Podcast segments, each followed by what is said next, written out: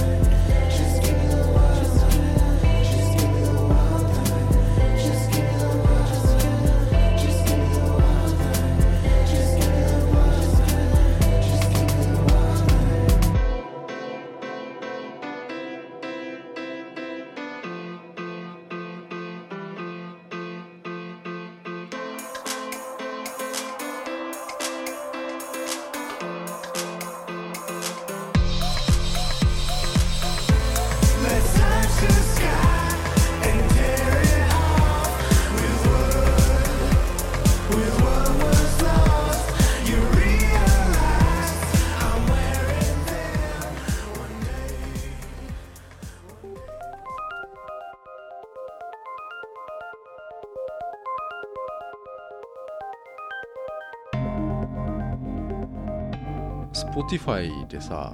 はいアジカンハマってんだよな、うんうん 今さうらんアジカン聞いてるんですけどね、うんうんううんん空に、うん空にいいじゃないですかあそうん美香さんあーがあんまりあのううんうんちょっと違うって言ってるんだけどさ、うんちょっとそれより前の方を聞いてたんで私はあの2000、空にの前のとかうんってことだよね、ううんんうんで声が違うんでしょ、違う歌い方とかも違ううんうんまあゴッチのもあるけ どねゴッチのソロアルバムこもっちちょうんっと長渕っぽいって俺は言ってんだけど さ、あるんだけどさ、はいあの東京国際映画祭がさ、今年も迫ってきてて、うん10月25日の土曜日来週ですねあ来週から11月3日、はい祝日木曜日まで六本木ヒルズ、六本木ヒルズを中心にうん開催されるんだけどはいあの今年も、あのーまたいろいろ見ると見させていただくということではい今回美香さんもうんなんかこういろいろ見てもらって、俺と美香さんがなんかこう違う作品見てはい一つずつ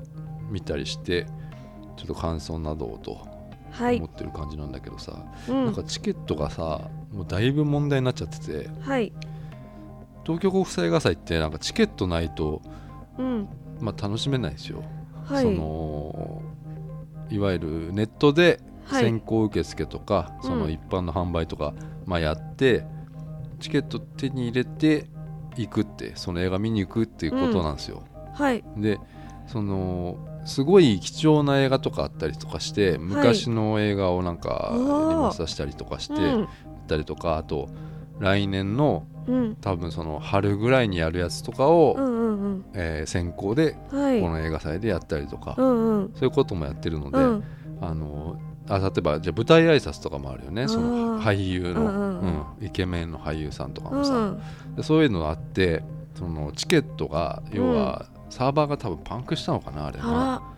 うん、はいでそのもう予約で殺到しちゃってもうダウンしてもうなんうんかそれがもう、なんだなんだことこれってなっちゃってうんすごい問題になってたんだよらうな。うんんで今あのー見れる映画っていうのもさ、うんだいぶちょっと限られてきちゃったの。あらうん、その人気のやつとかっていうのははいもう席が当日券もないし、あらえうー一ん般もないし、うん先行もなくなっちゃったんだけどさ、うん俺あの一個そのメッセージっていうねうんアメリカの SF 映画がねうんうんあのあって、うんそれはもうほんとどうしてもうんうんずっと見たかったのよ、あのドゥニ・ビルヌーブ監督っていうね、ドゥニドゥニ・ビルヌーブ監督っていうその、はいブレードランナーのうん最近のブレードランナー新しいやつのうん監督やった人なんだけどはいすごいこう「いやあなたの人生の物語」っていうアメリカのうん SF 小説が原作のうん映画で、い SF 映画で、うん謎の巨大なその物体うんが、要は地球にうん降りてきて、うんそれがなんだ敵敵なのかうん味方なのかっていう映画なんだけど、うんこれ本当見た見たいんだけど、うん俺もこのあの先行でやったんだけど、うんダメだったのよ、えーなんかうんサーバー落ちちゃって、うん結局み、あのー無理でさあら本当に残念これちょっと残念なんだなと思ってさうんいう感じなんですよ。はいうんでこれが20メッセージは29日に1回だけ公開されるやつで、ううんん本当に全部今売り切れでちょっとどうしようもないんだけどさ、うんまあ、国際映画祭は、まあ、来週から始まるのでまだこうチケット買えるものもあるのではいよかったら見てみてください、あみんなの普通の人の理解力が10だとすると私の理解力は5ぐらいなんですけど多分 うん今日2ぐらいしかないのでちえょっななんで2ぐらいしかないの、とわかんないうん、 そうなんか、ごめんなさいいやあのいいんだけどさはいいやウェブサイトがさはいあのダウンしちゃったんだよなうんでも俺はいそれがさ、はい先週まあうん2日ぐらいダウンしてたんだけど、うんなんかこうこういうことが好きじゃないんだよなと思っちゃったもうインターネットのあーうんもう割とすぐにさ、はいパッてなくなるじゃんはいはいで怖いそれがなんかすげえ、うんなくなるっていうか、まあ、俺が消したんだけどさ、うんあのいやなんかメールが来てねこうんうサーバーの人から、うんでそれをうん割と対処してたんだけど、うんなんか対処したにもかかわらず、うん俺の全然わからないところでまた問題が出てきてて、うんでそれは俺が気づかないんですよね気づいてなかったんですよね、うんそのウェブサイトの問題がさはいでそれに対してうん勝手に向こうが強制的にうんサーバーを全部き停止したんですよ、うんうん、うんで要はサーバーにあるえウェブサイトのデータとか、えーとはい全部もう会社のも、はいえー白と水色のやつももう全部消してくれって言われてうんそそっからそっから話そうぜってことだったのうよわそのササーバー的にははいでまあ全部消してはいもう全然こう消して連絡してもはい来ねえっていううんねはあのまあこれはしょうがないんですけどい電話してもうん混み合っておりますっていうのがずーっと続いてはいそれフリーダイヤルじゃないからうんもう俺待ってよと思ったのもつながるうまでつながるまでんもう30分ぐらい待ってはいやっとつながってうんでもう何回もそういうの繰り返して、うんまあできたもうかあ大の変復旧したんだけどさ、うんまあそれはもう全然全然いいやと思っうてんただなんかやっぱりこうパッて消えるのがさ、うんパッて消えるのはなんか好きじゃないんだよな何にしてうもんなんかいやうんインターネットのうんネウェブホームページとかってさい消そうと思ったら、うんすぐ消えちゃうの、はいそれがなんか俺すごい好きじゃないんだよな、うんすぐ消えるから、うんうん、跡形もないじゃんうんうんデータってことですよデデーータうんウェブマネーみたいなもんじゃないですかねうんうーん うーんまあそんなこともありつつね、はいあのーまたね自転車乗ってねうんあのーあれどこですかねこ皇居の方ですよ、うんあのー東京都近代美術館っていうねうんうんうんと皇居うん皇居皇居九段下うんうん武道館武道うん館の方はいにあるうんすごい古い大きな美術館があってうんそこにあの今トーマス・ルフ展っていうのをやってるんですよはいでこれあのドイツの写真家の人なんだけどうんどうしようかな見てもらおうかなまずああ見たい何でもねこれ見ても写真うんなんかはいなんだか分かんないと思うんだよまずうん何もじゃあ感想を言わずにうんじゃあみ見てよこの今はい俺がプリントアウトしたものっていうのを、うんこれがルフさんの作品なんです今58歳ぐらいの人なんだけどはいドイツのまあ写真家の人、うんうん、で俺ははい全然知らなかったんですようね、んそのトーマス・ルフさんっていうのも知らなかったうんうん多分俺が10代の時にうんこの人のこの作品を見てたらはいすげえ影響されちゃってたなと思ってへえで本当にうん今じゃあ若い、えー、と10代のこれからデザインやろうとか思思ってる人うんとかいたら、うんもう絶対見た方がいい、見た方がいいうんうん、これ写真なのあーあまあまあそういうふうに思うよねやっぱな、うんいやこれ見てもねう、んうん、パッと見ても分かんないかなあのね、あのーなんだろうな若い時学生の時ってさ、こうはいデザイン志したりする人はうんなんかポートフォリオみたいに作るですようんそのなんか作品集みたいな、うんでそれってほら今例えば俺が作るとしたらさ、うん俺は、えっと仕事でやった作品をこうう、んそのポートフォリオにはい作っていくじゃないですか、はいでも学生時代だとうん仕事ってないよね、うんだから作品を作るんですよね、うんうんうんでも俺の、まあ、これ感覚で話すとはい俺何作ればいいのか分かんなかったんですよ、うんそのポートフォリオってさ、うんうん正解がないうんあー世界じゃないでうすんか、うんそれまでの人生ってはい割となんか答えとかうん時間のリミットとか、うんえじゃあじゃあ試験があってうんそれのために勉強するとかうんねそれ、うんそれには時間のリミットあるじゃないですか明日テストとか、うんうんいついつテストとかだからそそこのために勉強する、うんうんしますねでうん答えもある、はいうんうんそういうところだったんだけど、うんやっぱクリエイティブ目指すとなると、はい全然別の思考になるうんうんうんうん、うんわわかるかなこの辺わかのる、うんうんで答えとかうん意味っていうのをうん自分で見出さなきゃいけないんですよね、うんそれが重要なんだけど、うん俺は当時全然そんなことできなくて、うんも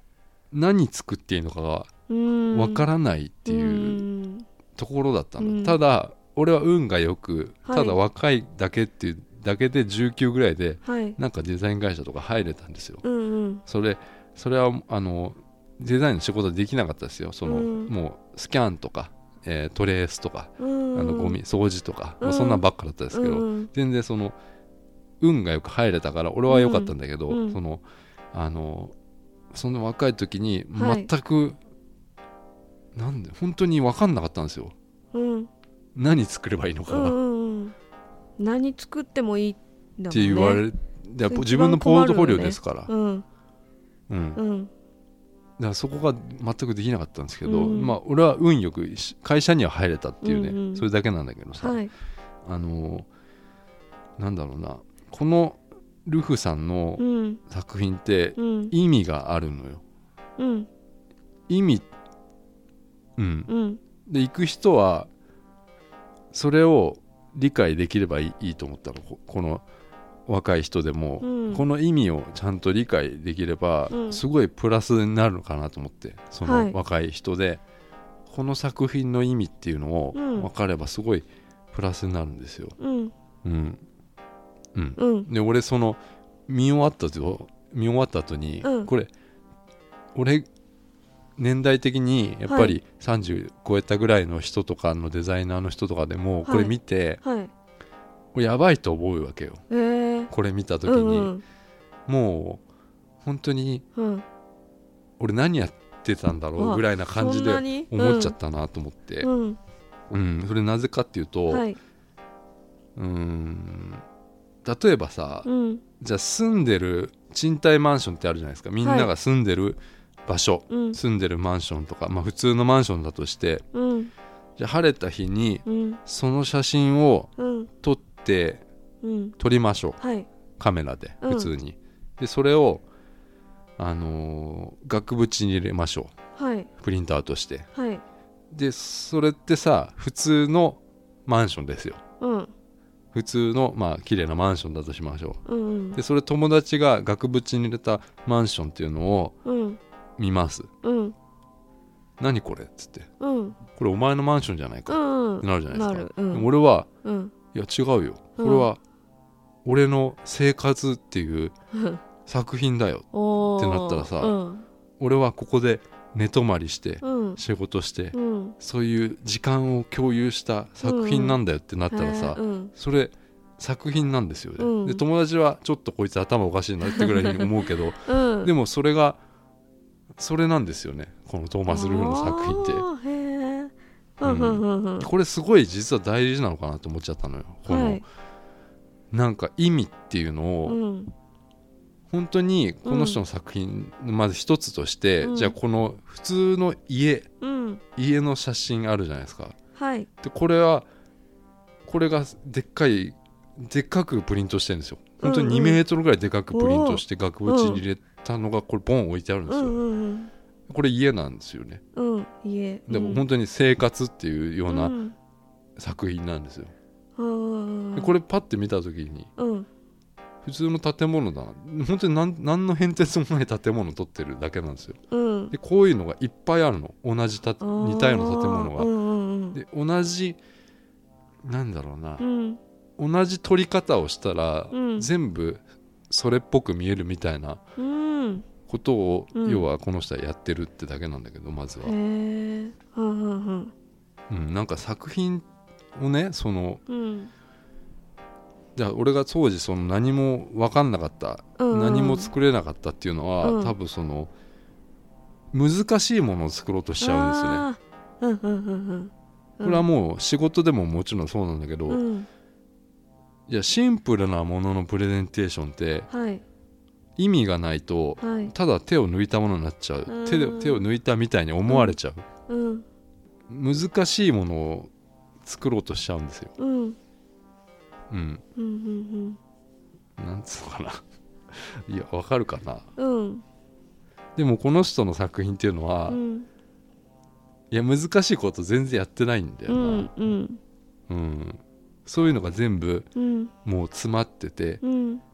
もう逃げ出したくなっちゃったねもまあう、うんうんいやこの人写真家だけど、うんあの写真撮るっていう人じゃなくてはい多分写真を作るっていう人だと思います、うん、あ作のる写真撮るのももちろんだけど、はい要はデザイナーの方が強いかもしれないね、そのうんううん、ん例えばその、うん JPEG っていう作品があってはい JPEG ってデータあるじゃないですか、はいありますこれみんな知ってるじゃないですか、うんうんで JPEG って拡大するとうんモザイクみたいになったりしますよね、うんうんはいでトーマス・ルフっていうのは、はいロケットのはい JPEG 画像をうん多分それ NASA のホームページから持ってきたものとかを、うんうんあの2メートルぐらいに拡大してるんですようんでそこにそれが展示されてて、はいこれが作品なんですようんそうすると、JPEG ちっちゃい画像をでかくしてるから、ドットみたいにこうんうんううんなってるじゃないですか、でうんここの画像そうですよねこれ今あそうな画の像が荒れてるように見えてますけどうんこれは作品なんですへえしかもこれ自分で撮ってないんだよねそのネットからはい拾ってきた画像とかをこういうふうに拡大してへー置いてるのよ、でこれも作品これが作品になるでんだこの意味っていうのはたうん多分ですよ分かんないけど、そのうーん今このねじゃあさっきのロケット話すとうんロケットの宇宙に今から向かいますっていうロケットの、うんこれ有名な多分作品でこれは見たことあったんですけどこの中の作品は、うん多分このドットのうん感じから言うとなんかこう不透明なうん未来がどうたらとか、うんそういうのが読み取れうる、んうんわけですよ、うんでこういう意味があるはい意味さえあれば本当に作品になるっていうことですよ、うあん、ーわなかんかっこうあたんま言葉で難しいんだけどさ、うんうんうんうんうんでこういううん誰でもできること、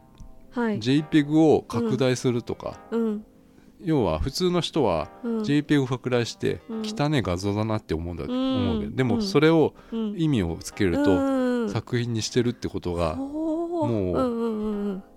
いやもうややられたって感じですよ、もうそうですねうんああわかったわかったうん分かったわかったよいやこれ先に言えばよかったの うんうん、うん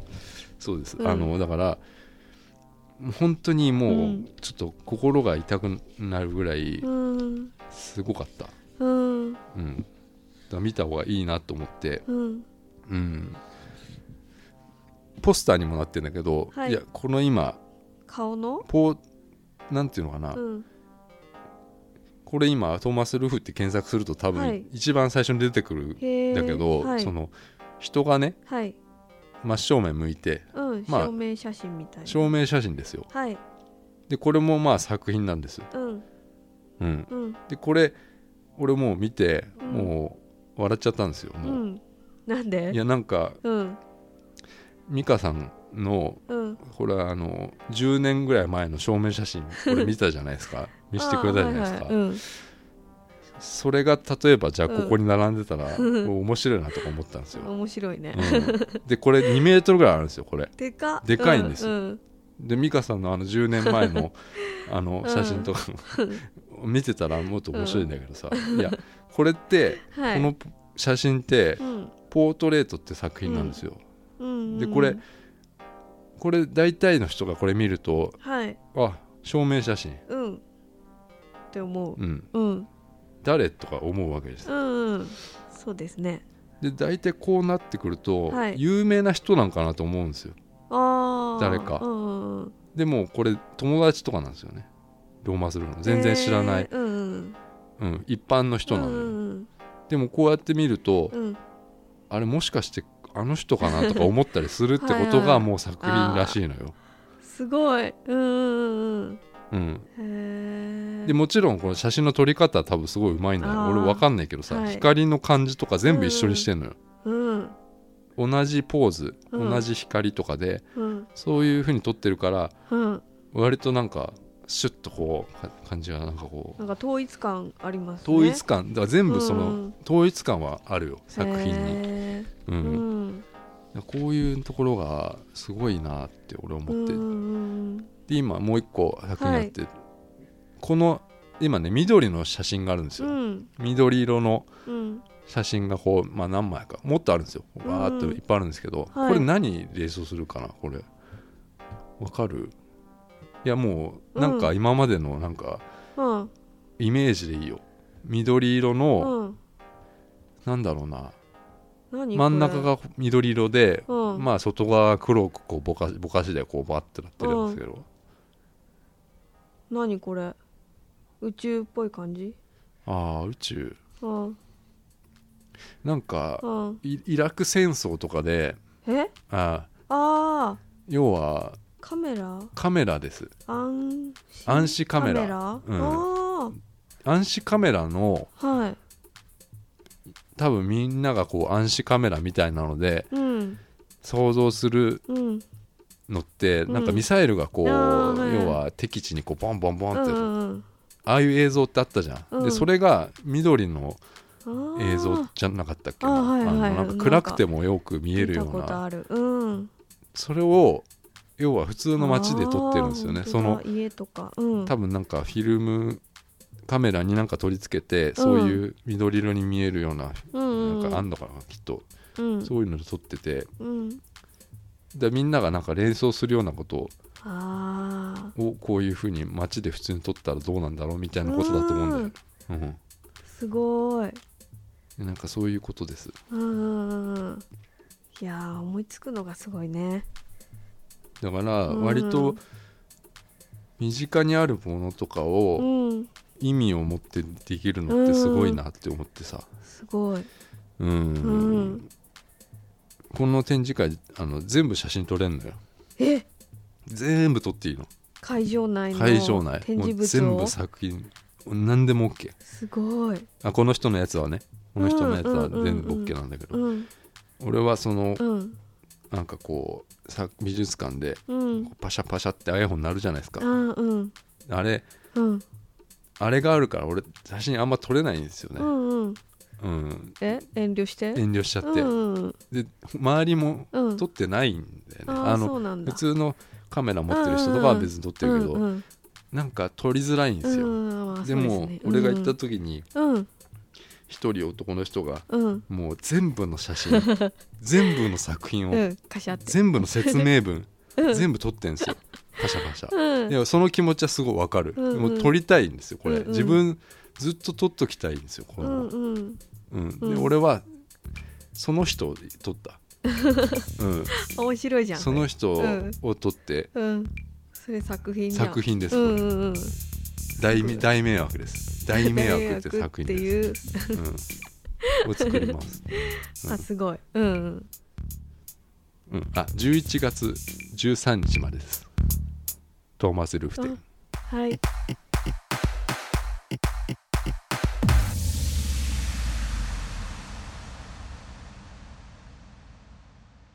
なんかさはい怪奇現象とかさ、うんうんうん超常現象うんとかさ科学で解明できないものってあるじゃん、うんでこういうのをさうん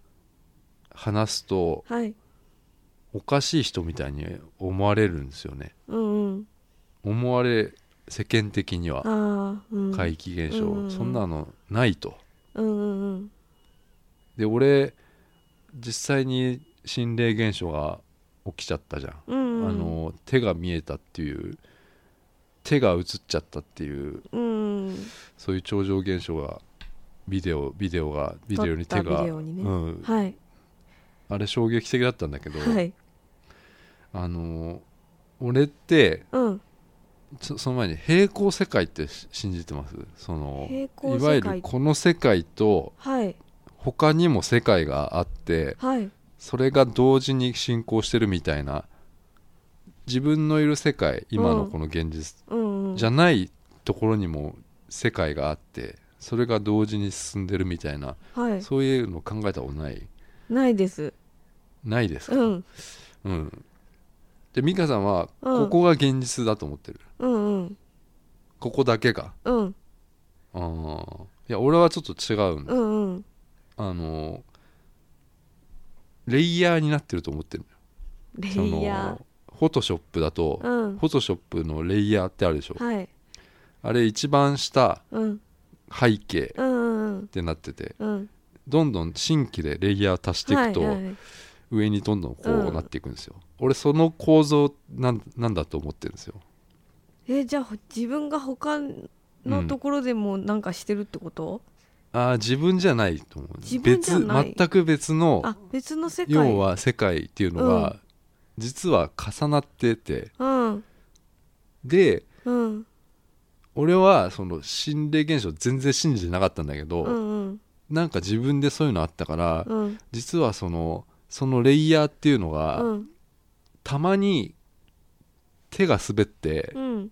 透明度が80%とかなっちゃう時がああるんですよその要はえっと背景の上に、うんじゃあなんかこのレイヤーじゃあ1背背景レイヤー1が背景、うん俺らうんレイヤー2が全然別うんでじゃあ俺らのとこがじゃうんあ黒だとしましょうんう、で上が赤だとしましょううんでこの赤のレイヤー2がうん透明度ってあってうんそれをずらすと透けるんですようん赤が透けるうんでちょっと黒が見えるうんその状態が俺はうん心霊現象だと思ってるうんすっげえ難しいねこれがうんアドビマジック、アドビーマジックうん、だと思ってるこれこれんでもこの構造っていうのがうんなんかどんどん積み重なってってるんじゃないかなと思ってるのだからうん次元が違うとこにはうん他にうん人がじゃあみんながじゃあ死んじゃった人が天国行くとかあるんじゃんなはいいか、はいうんそういうんじゃなくて、うん実はこういう生活してる人たちがうん他にもどっかにあるんじゃないっへえていうのがうん俺の超常現象のうんトリック例の人たちの世界ってこと例例じゃないのかもしんないな次元が違うんじゃないかなって思っ難てしていでこういうのってやっぱうん SF のなんかうん映画とかでうんじゃあもうインターステラーとかなんてこういう話なんですようんでもなんか実際それが本当なんじゃないかなって俺うんあながち間違ってないんじゃないかなって思っててししたりするんだけどさ、うんうんなんかでこれはちょっと嘘か本当かわからないんだけど、はいあの1980年頃にうんアメリカでうんモントークプロジェクトってなったのうん知らないかなモントークプロジェクトモントークプロジェクトってなって初めて聞きましたこれは、うんそのアメリカうのん戦艦あるじゃないですかこういわゆる船に、船船ですよ戦艦、はい戦艦で潜るあれがんえ潜るやつあそれ潜水艦ですよ、戦艦船、えーせん船じゃあうんうん、え船ですよ船こううん飛行機とかがよく乗ってる船あるじゃないですかああ大きいやつねそうそうそうそうそうんんんああいうやつですあ潜らないタイプのはい僕らだったら潜水艦です はいうん、であのうんこの戦艦が、うん多分これ戦争中だったのかな、うんううんんうんあのそれで敵のレーダーにまあ映っちゃうわけじゃないですか戦艦なんていうのはでっかいもんねでかいしね、うんであの なんだろうなこの戦艦がうん敵のレーダーにはい映らないうん方法っていうのをあるのこれはあの実験をしたんですよ、へえうん、うんでなんその実験っていうのはまあモントークプロジェクトなんだけどはい要は強烈なはい電磁波みたいなのあーをこうこの戦艦にうんなんだろう浴びさせら浴びさ浴びさせられる浴びさせるんですよ、うんうこんうんうすごいす雷みたいなのバーッとこうね、そうするとうんあのーのもちろん乗組員は中にいますよはいこんなのが入ってますよ戦艦の中に、うんうんでこう実際電波かあ電磁波かけたらはい消えちゃったのようん戦艦がうん成功消えちゃったんですよ、え消えちゃったのうん、この戦艦がどうして戦艦がレー戦ダー艦どころじゃなくてもう本当に消えちゃったのよレーダーえなんででそれが、うんあのこの船がどこ行ったかっていうと、うん数百キロ離れた場所にあったのよワープしたのワープしたんですえなんでだから、うんいや不意にもうテレポテレポートをしちゃったんですよ本当の話それいやこれは今もうモントークプロジェクトってもうネットとかで調べればもういっぱい出てきますよ、こんなへんえで知らないですよ本当かどうかはうんでうんもこういう実験がうんあってうんそういうねうんあのー何ワープしたっていううん話があったんですよ、うんうん、でこれただはい中に乗ってた人たちはどうなったかってういんううと、いんうんやもう発狂しちゃったりしてるんですよねうんあ狂っちゃったの狂っちゃったんですよで、うんもう死んじゃったりしてもしたえ死んじゃったりもしたし、うんなんか壁には壁にめり込んじゃった人もいたんですうだってい意味わかんないでこれをもううん隠蔽したっていうのがこれうもう要は都市伝説みたいになって今もうへえそういうう、んうんうんうん、うんモへえントーク計画っていうのがあるんですよ怖い実際に、はいうん、でいはいやもうこれこれとはもう全然あの話的にはうん全然別だったんだけど、はいもう超有名なはい最近のねネットフリックスでやってる「ストレンジャーシングス」っていううん海外ドラマがあるんだけど、はいこれ一実は「モントーク」っていうもともとは「モントーク」ってタイトルだったのうんうんでそういう話をモチーフに作られたやつうんそのモントークプロジェクトが、ただ、はいまあ、全然違いますけどはい中身っていうのはうんうんでもうすごいんですよあの今セレブリティとかがあアメリカとかのもうストレンジャーシングスすごいよねみたいなあのが一時期ちょっとあってちょっと前に、うん夏ぐらいですかねうんうんですごい話題になってたんだけどはい俺はまたこれ見てなかったんですよねこのうんストレンジャーシングスをちょっとこうメジャー感があってうんうん多分ネットフリックスではもうほんと1位に争うぐらい今人気なんじゃないですかうんねへえうんこれ8話しかないんだけどうん今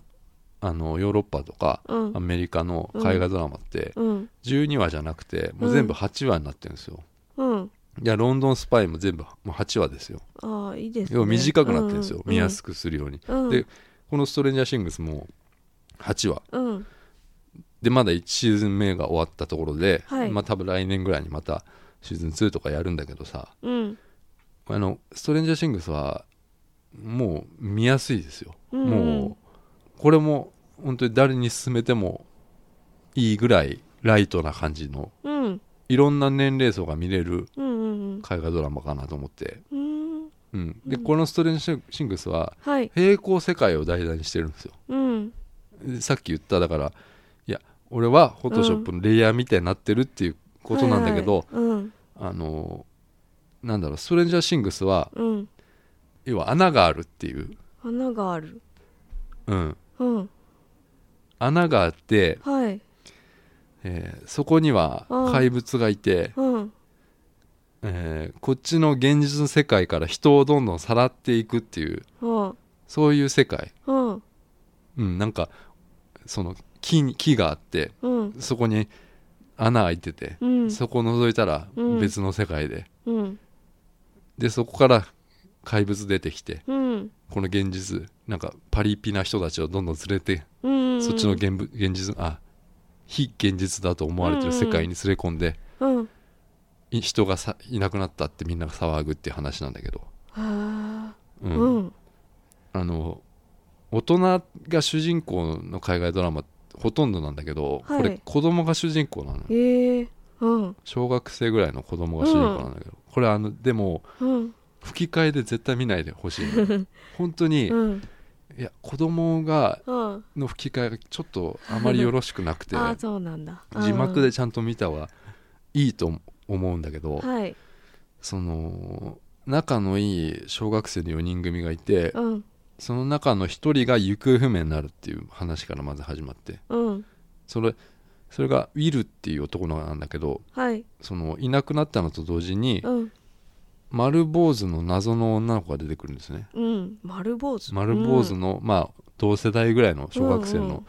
女の子がどっからか逃げてきたのかすごい怯えてうん話せないうん言葉が喋れない女の子なんですけど、でそのその子をうんその3人残った3人が、まあ、かくまうんですよねうんで坊主の女の子っていうのは超能力が使えるんですよサイコキネシス、へうんえ多分これ得意体質ってやつで、うんそれでずっと多分確立されてきてあであどっかから逃げてきてでうんうんうんこの子の名前っていうのはエルっていうんだけどうんそのあの男の子3人とうん内緒でそのウィルウィルっていういなくなった男の子を探しに行くのそういう話と、へえその、ウィル以外にうんうんいろいろいるんですいなくなっちゃった人っていうのがう、んでそのなんだろうなその周りの人がその人たちを探す話とかまあいろいろああるんだけど、うんえーウィルのうん親とか兄弟とかも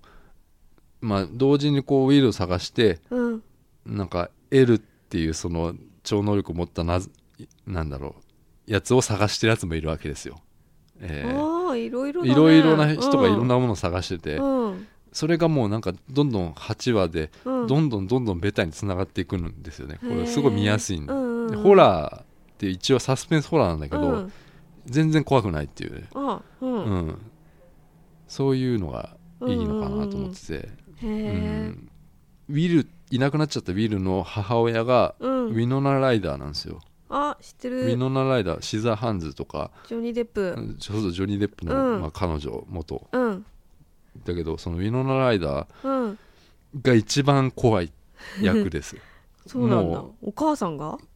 ホームランドのキャリー・マティソン以外以上にうんクレイジへえーでまあウィルがいなくなっちゃったからうんそのすごいなんだろうなこうまあショックもあるだろうしんそのうーんものすごくこう病んでいくんですうよね、んうんまあ、その演技っていうのはもちろんすごいんだけど、うんあのいなくなった原因っていうのをうん知っちゃうんですよそのうんうんウィルがいなくなった原因っていうのうんを、ミノナライダーはもう知ってるのうんでもそれってうん要は次元が違う世界に連れてかれたっうんてことじゃないですか、はい超能力みたいななんかよくわからないものにうん持ってかれた、うんでもうんウィノナライダーはしそれを知ってるのうんだからそれを言っても誰も信じてくれないっってていう心理があるのうんうんわかるかねそうんうのんうんだから本当におかしい人だってなるわけですよここのの人ああ言でうさっきうもんなんか、なんかウィルが連れ去られちょなんか全然現実じゃない世界に連れ去られたことをはいし信じてる自分うんウィノライダうんーでそれ言っても誰も信じてくれないっていう、うんなんかそういう部分すごいうん面白かったなと思ってへえそれがかなりこううん子供でも分かりやすい感じでうん出てたから、うんこれは流行ってるんだろうなと思ったうーんうんうんううんん昔そのグーニーズとかうんっていう映画とかあったんだけど、うんミカさん見てないんだよねグーニーズもうんわかんないグーニーズっぽいですよ、へグーニーズズっぽさ、あのコミカルさががあの好きな人はもううん好き、だあのハマるハマると思うな俺はちょっっとでもとうんやっぱりなんか子供の、うんうん、子供がうんなんだろうな俺はちょっとねうん違かったな、あれそううんなんだでもあの、うん面白かったと思う、うんううん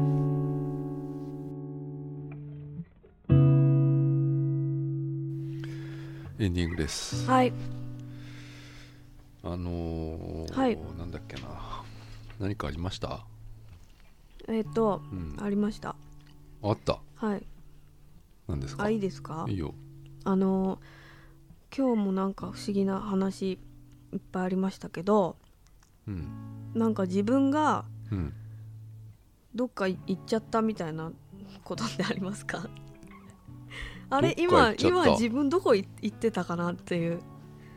それはうんふ、普段生活してる時普段普段生に活ああでもこう意識まあがうな、どんんいなやそれ眠くなっちゃったとかそういうことはあるよそうんの風呂でね風呂で危ないっすうね、ん風呂はねもう確実に死ぬよ一回寝てる、ま、寝てるから、へえうん、起きたらもうんう水みたいになってたことはよくありますよ 水風呂の水が風呂のお湯じゃなくてもうぬるくなっちゃってる時そんなにうん、ふやふやですねじゃあうん、でもそういう時は結構あって、あって思うけどねすっごい危ないどこだって思う思うけどね、うんバサッて起きるからバシャンってビクってなうる、ん、うん溺れない、うん、溺れではしないけど、うん危ないです、うん気をつけてくださうい、ん、で何ですか,、うん、だからそういうでそういう時ねうんこの間、うんマックシェイクを初めて飲んだんですけど、うんそれ買ってもらって、うんバニラとうんストロベリーだよって言って、うんうんこう机に置いてもらって、うんで私果物が嫌いなので、うん絶まあバニ対ラバニラなんですけど、うんバニラ飲めるんだ、多分うんそうう、んストロベリーを選ぶことなんてうん生きててないんですけど、うん、珍しいよねまあう、ん、女の人は結構いちご的なもの好きじゃないですあーそうでかすよね、うんうんまあ、俺もさっきタリーズでうんベリー系のやつ食ってたけどね、美味しそう、うんなんか、うん、女子みたいの食べてたううん、んであでないんですけど、うんその時に私はやっぱりストロベリーって言ったの 誰が私があそれはもう美香さんじゃないのかなそうでうん違うあのそこにいた人がうん「あストロベリー飲めるんだ」って言ってうん「はっ」て我に返って「うんそんなわけないじゃん」って言ってうん「私バニラだよ」ってなったの誰ストロベリーって言った人あだからそれはあれじゃないさっき言ったら、やっぱ次元の問題じゃないの、うん、そうなんだ違う人が、うん違う美香さんもいるんじゃないかなねえあそういうそういうことの出ちゃったんじゃないのでその時の自分っていうのはなん本当無なんですうんうん何にもなくストロベリーとか言ってんですうんあでもそれはうん言ってる自分も分かってないんだ言ってるあの声だけが聞こえてるんですけどあ声は知ってんだけど自分の、なんだろうな心が心が言ってるでも体はバニラを求めてたっうんてことえ心もないの声だけ聞こえただけなのうーんそれはでも病院行った方がいいかもしれ一ないな瞬どっか行っちゃったんでうん、はいでバニラ飲んでうん、とっても美味しかったですすごい、うん、ちょっとなんだろうサイコキネシス、得意体質なのかもしれないなうんストレンジャーシングス的に言うと、うん L なんだなうんすごいカタカナいっぱいでも美香さんカタカナ弱いんだよなはいカタカナあると読まないもんな多分そんなあんまこりとないですよううんんなんかあったっけな俺うんうんまうんああったっつったらまああったかなはいローソンにうんおでんがあってはい美味しいねでうん割と夜おでんでいいやってなる時あるんですよはいでそれ週3ぐらいでおでんだったんですよあ俺先すごい週食べてますねうんでうんそこのローソンってうん会社の中に入ってるローソンだから、うん夜もう人いないんですよだからうん24時間じゃないのまずローソンが、うんだからうん人がいないから、うんまあ10時ぐらいで終わっちゃうのかな、きっうんうとんでうん7時8時になると、うんおでんがうん全品もう20円引きうんとかになっていいですねたまにうん全品70円とか、うんうん時とかあるんだけど、うんその日そのローソンはうん時間ではいもう20円引きになるんですようんで俺はそれを狙って、はいだいたいそこに食いに買いに行くうんで、うんそこのイートインスペースでうん食ってうん家帰ってくるってういんううんのが日課なんだけど、日課だいたいな夜の、ううんんそうするとうんまあ行くとねうんもう残ってないんだよな具が具がうんこ人気んにのゃ具くがとうん白滝、あーこんにゃく白滝うんこんにゃく白滝みたいなの を、こまあんにゃくと白滝ってこんにゃく3同じじゃ白ない滝2ぐらいうん買ってでも残ってないんだよもう、うんはんぺんなんてうんもう昼の OL さんでもう終わっちゃってますよ、うんもうんううんそないですちよくわぶはないです食べたもいう人気の練り物系もうないんですよ、うんこんにゃくか白滝うんほんとこんにゃく3買って白滝1とかうんいやもうそれって結構もう俺的にはまあまあもうそれ食べればうんまあお腹いっぱいななるでスープはい多めに入れればはい OK じゃない、うんうんでもうそれでもう俺はじゃあうんまあお腹空いたらうんおにぎりとかうんあればいいかなぐらいの感じでもう終わるんだけど、なんかもうこれうん俺やってることってもううん残飯処理だよなって思ってよくよく考えてみたらて店員的にははいここの中身減らしたいんだよね50円あ20円引きにしてもはいこの中身を全部なくしたいうんうんんっていううん思 惑でしょ、はいなんかもうそれに乗っちゃったなっていうのが、あうん、うんこんにゃく人気ないのをー俺がうん食べてくれる人だみたいなうんうんうんのを思ってるんだろうなとう思んって、うんそっからもう行かなくなっ ちゃったうんそんなうあんー考え方ですねうなんんかそう思ったらすごいやっぱ恥ずかしくなるし、うんうんうんそのいややっぱそういうのはあったなうん、うんい本当は何が好きなんですかや本当はちくわぶが食べたいんだけあーどしばらく見てないねちくわぶなんてあった日にはもう即です よ、煮詰まってても即うん取っちゃう、私も一番好きちくわぶうんうんでもにに煮え切ってないやつあるでしょたまにまあ入れたばっかですみたいに言われうるん一回俺セブンイレブンで言われたことあるのようんこれまだ入れたばっかなんですっうてん俺取ってる時にようんいやもう書いとけよって思 わない取っちゃったもん帰っ俺とあー戻せばいいじゃんあそれまあはしまなあい、戻せばいいんだけどさいやでもそれは食えないじゃんうん食えないのにうん買ったのその蓋もせずにうん置いといたらうんそれは食えるものですよあーそ買っていいものですようんそうだねうんうでん蓋をしてうん今入れたばっかですみたいなこと書いといた方がいいと思う,、うんうんそうですね親切ですねその方が自分で取るタイプねそれねもう自分で取るタイプでしょみんなうんほとんどそうなんだ違うの違う言う私の近所のああーは恥ずかしいそれは恥ずかしい大丈夫ですちそれくわぶとか言うのは恥ずかしいね言える私それはおでんお願いしますっていうの、おでんください、うんうん、おでんお願いしますで店員がこううんはあの掴むやつ大きい方にしますか小さい方にしますかああ入れ物ーどっち、あいっぱい買う時は大きいのにしてもらううん一人で食べなんか1個か2個食べたい時はちっちゃいのでへえちくわぶない時が多いよね人気なのかなまあ人気だろうね、うん